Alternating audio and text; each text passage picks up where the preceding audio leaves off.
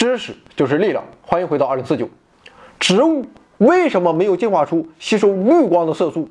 这是植物从经济学角度出发所得到的结果。蓝紫色光能量最高，绿色的次之，红色光子的能量最低，所以能量最高的蓝紫色光就被植物优先使用了。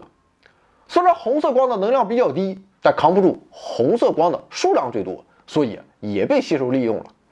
但是反观绿色光，在能量和数量上都不具备优势，所以在进化历程中，植物便放弃了开发绿光的途径。由此可见，植物吸收什么光与光源所发出的不同波长光线的构成有直接的关系。